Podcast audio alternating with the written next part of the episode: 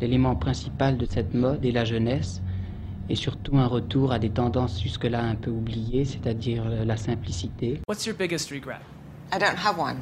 Et encore, là, là, une fois enregistré, c'est mieux. Mais quand on prend la photo, une citrouille. Ouais, moi, facile.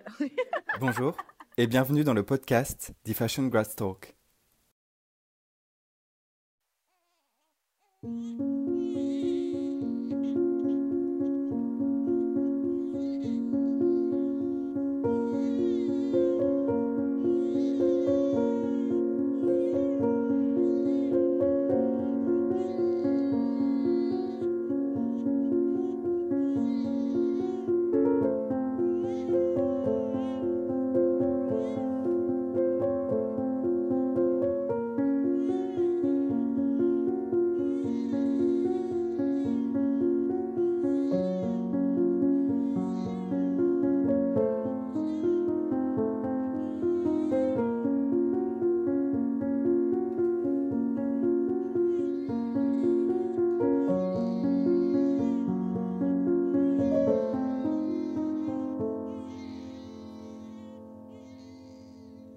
Londres, 1665.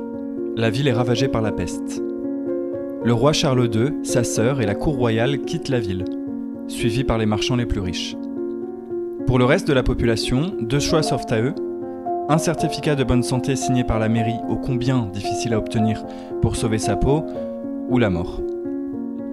De cette période monstrueuse, les archives de la ville de Londres gardent des chiffres vertigineux.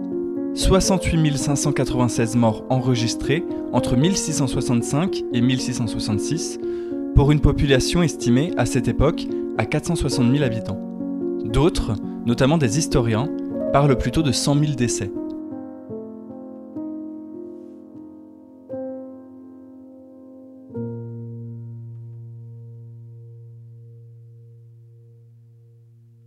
Presque un siècle plus tôt, en 1592, Londres était touché par la même bactérie qui faisait là aussi des ravages. Mais cette année-là, un dramaturge décide d'enjamber cette période d'incertitude, William Shakespeare. Il publie Vénus et Adonis alors que les théâtres publics de la capitale britannique ferment les uns après les autres. Pour quelques artistes, l'art, au sens large du terme, s'expérimente et se partage à n'importe quelle période de la vie, dans n'importe quel contexte politique, social, économique ou sanitaire. Preuve en est avec les artistes contemporains qui, en pleine pandémie de Covid-19, n'ont jamais été aussi nombreux à tenter de prouver via mille et une façons que l'art est une nécessité. Ça a été le cas de Rachel Cunningham, artiste originaire de Dublin et aujourd'hui parisienne, qui affirme ne pas pouvoir vivre sans ses pinceaux. Et depuis toujours, comme beaucoup d'artistes de sa génération, elle se sert de ses talents créatifs pour s'habiller. Par exemple, expérimenter sa peinture sur des vêtements et des accessoires, replonger dans la belle époque en portant un collier fait main ou un corset vintage trouvé dans une friperie à prix cassé.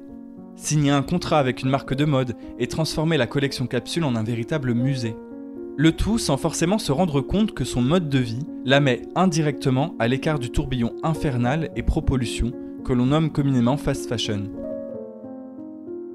Épisode 2 Les artistes sont-ils l'avenir de la slow fashion?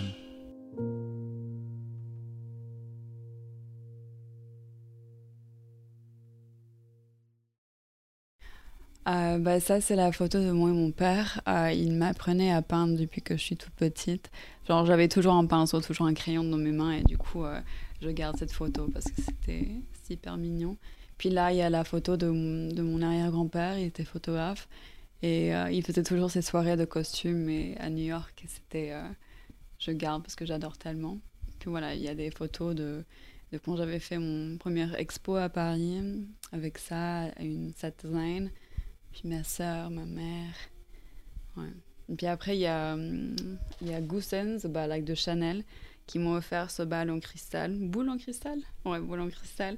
Pour euh, mon anniversaire l'année dernière. Et j'adore tellement. Je fais toutes mes magic spells dessus. Ça fait désormais trois ans tout pile que je connais Rachel Cunningham. La première fois que je l'ai rencontrée, c'était lors d'un événement mode à Paris.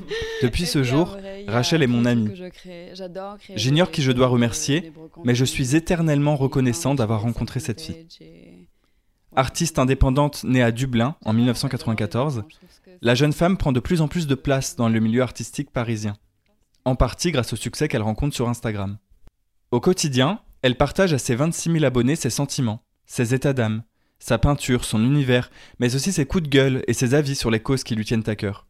Ce que j'aime le plus chez elle, c'est sa spontanéité. En fait, sa sensibilité et son esprit si créatif l'empêchent littéralement de profiter de son succès pour tenter de devenir quelqu'un d'autre.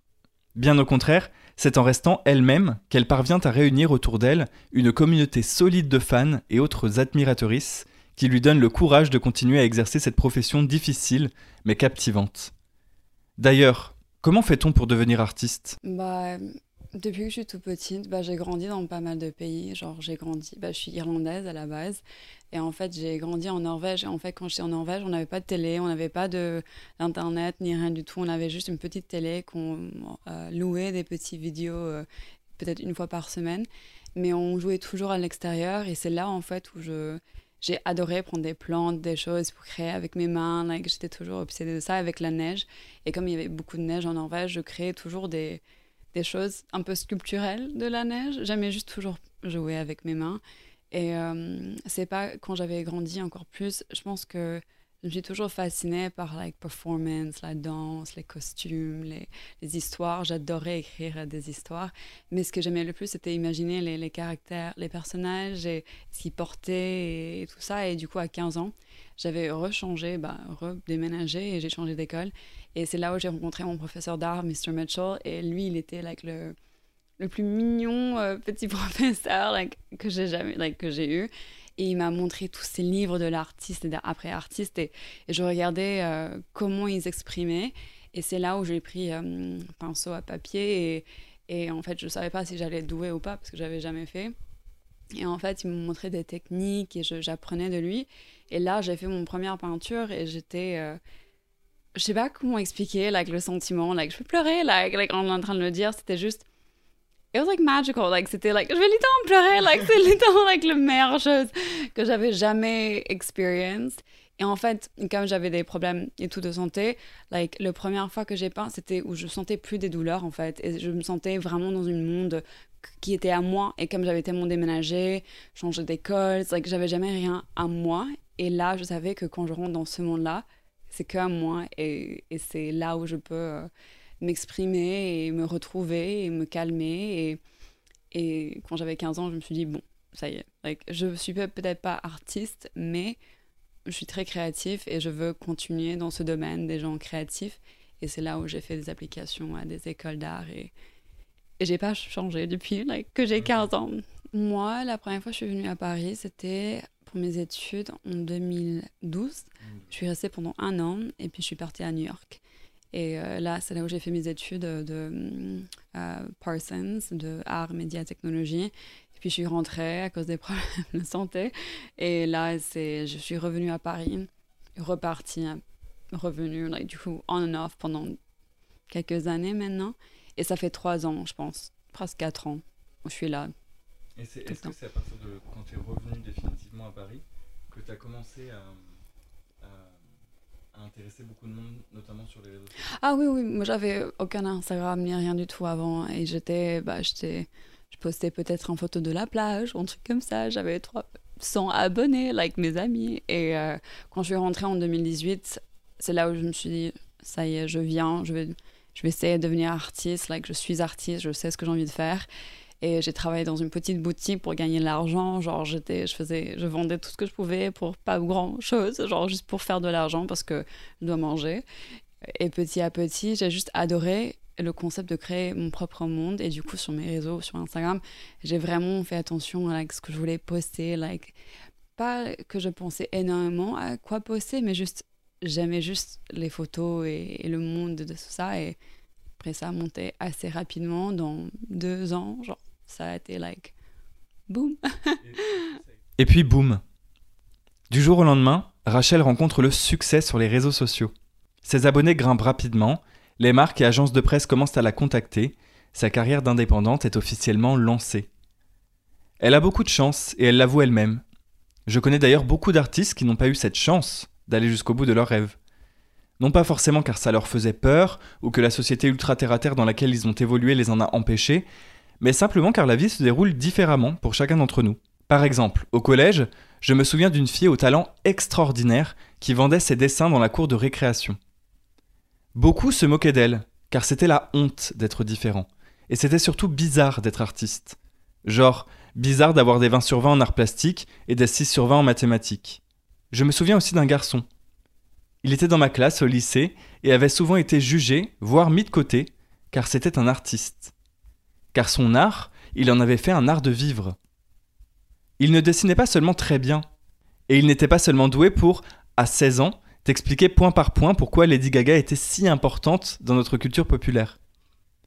En fait, l'art lui permettait aussi de s'habiller et de se différencier des autres, très jeune, grâce à la mode. Pour cet épisode, je l'ai recontacté. Il s'appelle Maxence, et croyez-le ou non, c'est un fan de la première heure de Rachel Cunningham. C'est vrai que quand je regarde un peu, enfin, si je fais une rétrospective de ma vie, c'est toujours été un peu compliqué en fait d'affirmer cette créativité. Euh, enfin, j'ai toujours eu cette fibre artistique, disons, euh, cette envie de créer. J'ai eu deux grandes sœurs, donc euh, j'avais à, ma disposition entre guillemets bah, des, des Barbies jusqu'à Action Man, donc je pouvais un peu faire tout ce que je voulais. Mhm c'est vrai qu'après côté créatif, euh, j'ai toujours été poussé dans les arts.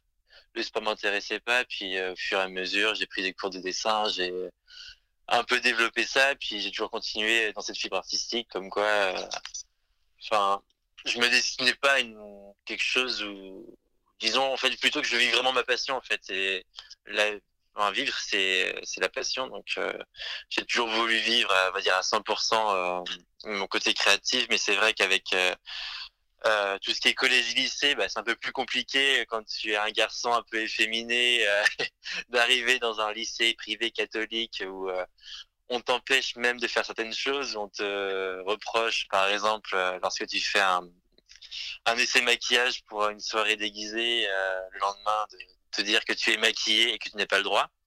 Bon, j'avais des yeux de panda, j'expliquais, mais bon, on sent qu'on est un peu limité, on est pas, on est un peu bloqué. Et euh, c'est vrai que j'ai exprimé mon côté créatif dans diverses soirées justement déguisées euh, à thème euh, ou même justement dans l'activité dans laquelle j'exerçais je faisais justement des décors de spectacle, la mettre en place. Et puis c'est vrai qu'une fois quitté le lycée, bah, je suis arrivé justement sur Nantes et là j'ai appuyé sur le bouton. bah, je vis à fond, je fais tout ce que je veux et côté créatif. Pour placer un peu de contexte, je rappelle que quand j'étais au lycée, dans la même classe que Maxence, c'était entre 2012 et 2014. Et ces années ont été bouleversées par un événement qui avait divisé notre pays, la manif pour tous. Heureusement, beaucoup de personnes de notre établissement à cette époque étaient assez ouvertes d'esprit et accessibles à la discussion, mais d'autres lycéens participaient activement avec leurs familles aux marches anti-mariage gay et semblaient si convaincus par ce qu'ils faisaient que la communication avec eux était tout bonnement impossible. Sans parler de quelques discours qu'on pouvait entendre ci et là, qui étaient très violents. Et je peux vous assurer qu'à ce moment, c'était tout sauf simple d'être un jeune homme attiré par les milieux artistiques et littéraires, d'aimer la mode et les chanteuses pop, finalement d'être soi-même. Ce qui est dingue, c'est que peu de temps avant d'interviewer Maxence, j'ai eu la chance d'écouter en avant-première la nouvelle série du podcast Queer, réalisée par Rosen Le Carboulec et produite par Nouvelles Écoutes. Baptisé au nom du fils, ce reportage audio suit Augustin, un jeune homme né dans une famille bourgeoise et catholique, qui à l'âge de 12 ans participait aux marches de la manif pour tous avec sa famille. Le truc, c'est que quelques années plus tard, il découvrira son homosexualité. Pour celles et ceux qui sont intéressés, je vous recommande fortement l'écoute de cette série qui sera tout naturellement en barre d'infos. Mais heureusement, on ne reste pas toute une vie au lycée. Parfois, même si on assume un style vestimentaire et des goûts originaux très tôt, on peut aussi prendre un envol mode beaucoup plus tard et réellement kiffer à ce moment-là. Moi, la question que je me suis posée, c'est surtout où est-ce que ces personnes si créatives trouvent leurs vêtements? Grosso modo, quels sont les lieux où ils achètent des fringues et pourquoi? Je pense que depuis redéménager à Paris et que je me mets vraiment plus à l'aise avec qui je suis et ce que j'ai envie de faire avec ma vie, de moi en moi, je pense que je suis pas allée dans un boutique Zara depuis trois ans maintenant, je pense, où euh, like, j'ai acheté like, quelques trucs sur des sites en ligne, euh, si je voulais, genre, tu vois, des sweatpants, parce que je peins, je peux pas acheter des choses hyper chères non plus, parce que ça va être couvert de peinture, mais... Et la friperie, je pense que like, les choses comme les pulls et des pantalons, jeggings, tu vas pas nécessairement les trouver genre euh, dans une bonne état de portée. Donc, euh, mais pour des vestes, des pièces uniques et des choses, euh, bah, moitié de mon placard, c'est que vintage. Et puis, on a peut-être 80, ouais, 80% c'est vintage et 20% c'est des trucs que soit on m'a gifté par des marques, soit j'ai acheté en ligne. Mais ouais, là, H&M, je sais pas, 4 ans depuis que j'ai rentré dedans. C'est pas mal, mais c'est juste je pense que les artistes ou les gens créatifs, ils sont toujours fascinés par des choses, ils sont toujours curieux par des choses. Et du coup, quand on va en friperie, on ne sait pas si on va trouver quelque chose, si on va trouver un mystère, on va trouver quelque chose de tellement beau. Et moi, j'adore juste les textiles, j'adore ça, j'ai toujours adoré ça. En fait, c'est comme ça que j'ai rentré à l'université. J'avais fait des costumes designs et des illustrations des, costumes. Et, quand je rentre en friperie, je pense qu'on a l'opportunité de trouver des choses des petits treasures, tu vois, des petits gems. Et les gens créatifs, je pense qu'ils sont très ouverts à être uniques et accepter des choses uniques. Euh, bah après par rapport à mon style je sais enfin et mon budget évidemment euh, ça va être plutôt Asos en particulier où je retrouve pas mal de choses qui sont assez fluides et euh, assez mixtes en termes de vêtements mais je comment enfin je depuis un petit moment je m'intéresse de plus en plus à tout ce qui est friperie et euh, après les bijouteries d'antiquaire, ça m'a toujours été intéressé, j'ai toujours pu y aller. Et d'ailleurs, ma chevalière, c'était chez un antiquaire que je l'ai trouvé pour mes 18 ans. Et j'ai toujours des bijoux bah, anciens, la plupart. Et puis, euh, c'est à ce moment-là où justement, je trouve justement, il y a une meilleure valeur et plus belle âme dans les articles justement qui ont une histoire, où il faut créer une histoire avec ce produit-là qui a déjà vécu. Prêt à porter, c'est vraiment en ligne. Euh, après, vraiment, pour tout ce qui est bijoux, j'ai besoin du coup de cœur, donc ça va être physique. Je me permets juste une petite pause, car ce que vient de dire Maxence est super intéressant. S'il affirme consommer la mode en friperie, il ne cache pas non plus passer par la fast fashion. Difficile à ce moment de penser que les artistes sont l'avenir de la slow fashion, mais en réalité c'est plus profond que ça. Il faut savoir une chose, c'est que Maxence, il a 25 ans. À cet âge, et surtout post-pandémie, on n'a pas tout le temps le confort matériel et la stabilité financière qui permettent de vivre entièrement comme on l'entend. C'est-à-dire que, pour vous schématiser le tout grossièrement, on se retrouve aujourd'hui dans une situation qui part d'un point positif pour se terminer vers un point négatif. En gros, on nous parle beaucoup, dans les médias ou sur les réseaux sociaux, des désastres écologiques engendrés par la mode. C'est un fait, et donc consommer en fast fashion peut nous donner mauvaise conscience. Alors on se dirige tout naturellement vers la slow fashion, les friperies, pour redorer un peu nos blasons. Mais si les friperies attirent de plus en plus de monde, elles deviennent alors un véritable business. Les prix des vêtements vintage augmentent et deviennent donc, en toute logique, de moins en moins accessibles pour les petits budgets. Ce qui pour moi perd tout son sens lorsqu'on sait qu'il y a encore 10 ans de ça, c'était réservé à ceux qui n'avaient pas les moyens. Ceux qui aiment la friperie, mais n'ont pas forcément un porte-monnaie assez solide, n'ont alors parfois pas d'autre choix que de se tourner vers les grandes enseignes de prêt-à-porter.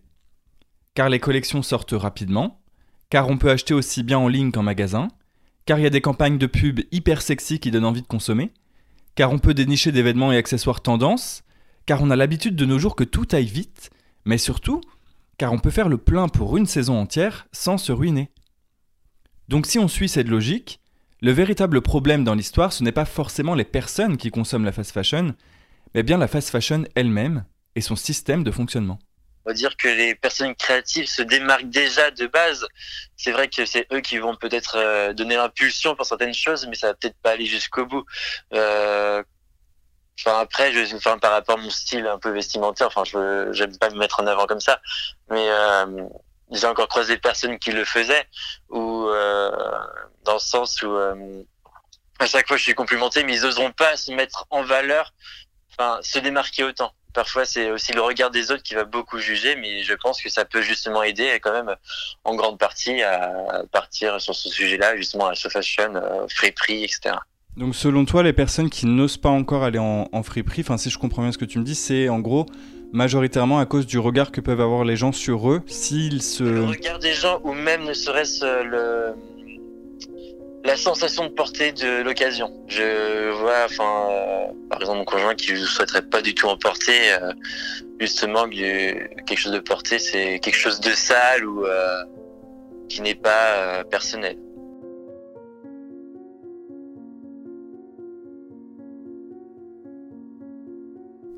Et oui, le regard des autres encore une fois. Alors si Maxence et Rachel font partie de ces artistes qui se figent royalement du candidaton, d'autres personnes, même parfois très créatives, ne partagent pas forcément la même philosophie. Pour quelques-uns, on peut très bien avoir une personnalité vestimentaire affirmée, mais ne pas toujours avoir le courage de l'exhiber dans la rue. Mais le regard des autres n'est pas la seule raison qui empêche les gens de se laisser tenter par la vibe des friperies. Dans un article du Dazed, paru courant 2021 et rédigé par Sophie Benson, une très bonne journaliste de mode, on apprend une chose, la nouvelle génération, que l'on pointe souvent du doigt comme étant celle qui sauvera la planète, est en fait loin de donner le meilleur exemple en ce qui concerne les types de consommation mode plus éco-responsables. Si les jeunes de la Gen Z sont nombreux à porter du vintage, ils ne sont pas non plus autant prêts à retirer de leurs favoris des marques comme Boohoo, Pretty Little Thing ou Asos. Tout simplement car les friperies ne montrent pas vraiment patte blanche en matière d'inclusion et de diversité. Dans cet article de Sophie Benson, on apprend par exemple que les bas prix proposés par la fast fashion sont une des raisons qui expliquent le succès de ces marques auprès de la nouvelle génération. Une intervenante de 17 ans explique que sa morphologie est la raison qui l'amène à consommer en fast fashion. Elle dit, je cite, Ma taille habituelle est un XL, mais je suis aussi autiste, donc je ne porte pas cette taille en raison des problèmes sensoriels. En fait, je porte un 4 ou un 5XL la plupart du temps, et la mode durable exclut malheureusement cette taille. Selon Maxence, quelques personnes de son entourage n'osent d'ailleurs pas aller en friperie car ils ont encore cette image sale de la fripe. Ce genre d'endroit où les vêtements sentent mauvais et où l'odeur ne s'en va jamais, selon les termes employés par une blogueuse française très connue. Bref, vous l'aurez compris, il existe mille et une raisons qui prouvent que la seconde main a beaucoup à faire pour retrouver ses lettres de noblesse face à ce public sceptique. Et pourtant, quand on aime la mode, on sait à quel point il est agréable de porter des vêtements originaux, que personne d'autre ne porte, et grâce auxquels on est souvent complimenté. j'ai acheté, bah, il est derrière toi là, c'est un manteau en soie noire, tout long, c'est hyper long, et en fait, euh, quand je l'ai trouvé, euh, quand je l'ai mis, je me suis dit non, je peux pas porter ça, ça va être too much. ça va être comme un cape du Matrix, genre ça va être too much. Et puis je l'ai mis, j'ai coupé, j'ai sewed, j'ai attaché un peu de dentelle, j'ai créé un peu plus. Et là, je l'ai mis et j'ai mis une foulard que j'avais acheté aussi pour 3 euros dans une brocante et que j'adorais avec une sac à moi que j'avais peint. Et j'ai juste marché dans la rue avec mes cheveux mis dans un chignon que, avec mes pinceaux ou je sais pas quoi. Et en fait, quand je marchais dans la rue, j'avais des commentaires de gens qui me disaient Waouh, t'es comme une sorcière, t'es comme un personnage. Waouh, like, t'es like, sublime ou je sais pas quoi, un truc comme ça. Et ça me donnait un peu de confiance en moi de juste être like moi. Et je pense que les gens devraient juste leur même avec la mode si tu as envie de porter un jupe orange brillant, mais porte-la. Si tu veux porter un cape, je sais pas, like rouge velvet, like porte-le parce qu'à la fin de la journée, like ta vie c'est pour t'exprimer comme tu veux. Et je pense que la mode c'est c'est juste une extension de soi-même. Et moi j'adore jouer et expérimenter et du coup mon placard il y a il y a plein plein de choses dedans qui fait peut-être des petits outfits ou des tenues ou juste une pièce magnifique que j'ai peint. Donc, euh, ouais. Comment est-ce que tu imagines ton dressing dans 20 ans? Oh euh, Je pense que j'aurai encore beaucoup de pièces que je porte aujourd'hui. Euh, avec encore beaucoup plus de pièces euh, particulières, euh, excentriques, euh, motifs, enfin, et toujours une panoplie de bijoux. Enfin, après, je, je, je, je me déplace sur la comète, mais oui, puis j'essaierai de façon, je fais déjà le cas aujourd'hui, j'entretiens encore mes vêtements, donc que ce soit une paire de chaussures, je l'envoie chez le cordonnier à moindre occasion, donc c'est perdurer le moindre article et c'est justement de garder une image du passé. C'est euh, un peu, enfin, je pense à Gatsby magnifique, un peu la fin du livre où, euh, euh, on, est, on se dé, enfin, on est, alors si je me souviens, c'est nous nous débattons comme des barques contre le courant sans cesse repoussés vers le passé. Et moi, c'est ma façon de garder justement cette image du passé que je garde aujourd'hui.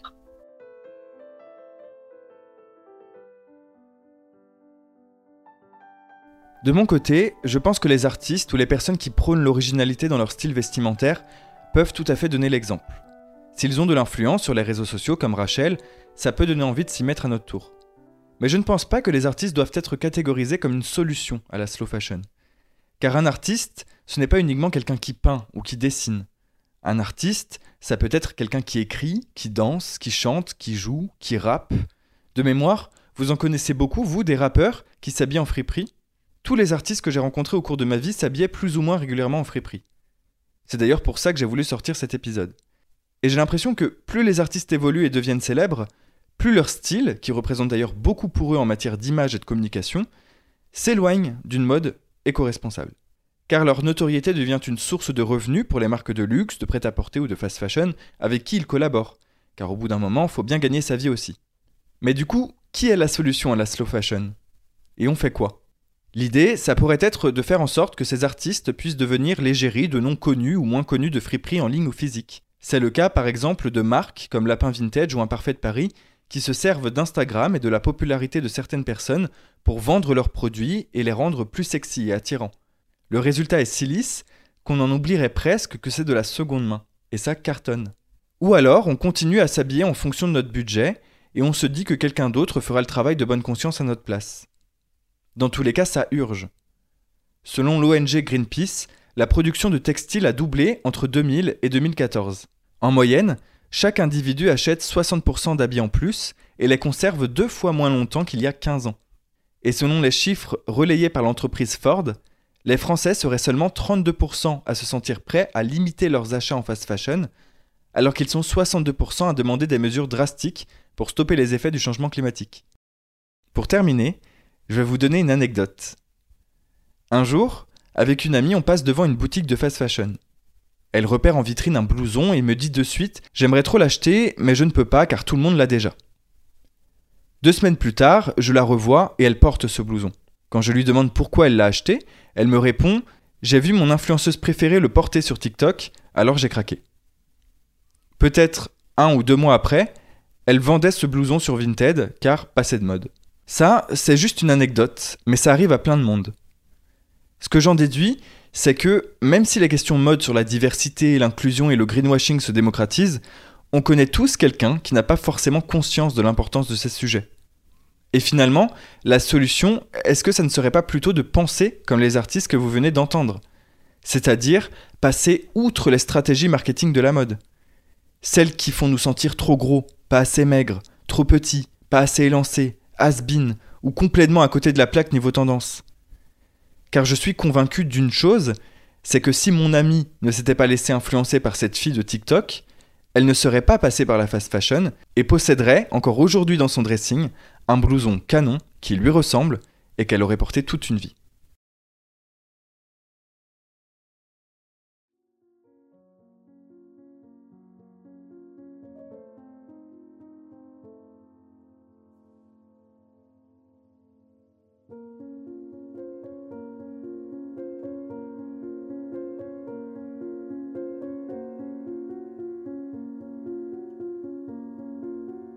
Vous venez d'écouter le deuxième épisode de la deuxième saison de The Fashion Grad Talk.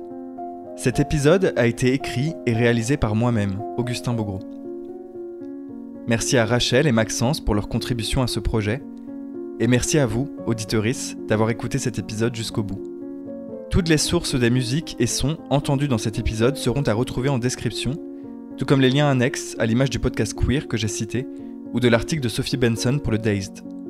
Si vous avez des questions, des retours ou le moindre commentaire à me faire, envoyez-moi un DM sur mon Instagram, at AugustinBGR. À bientôt!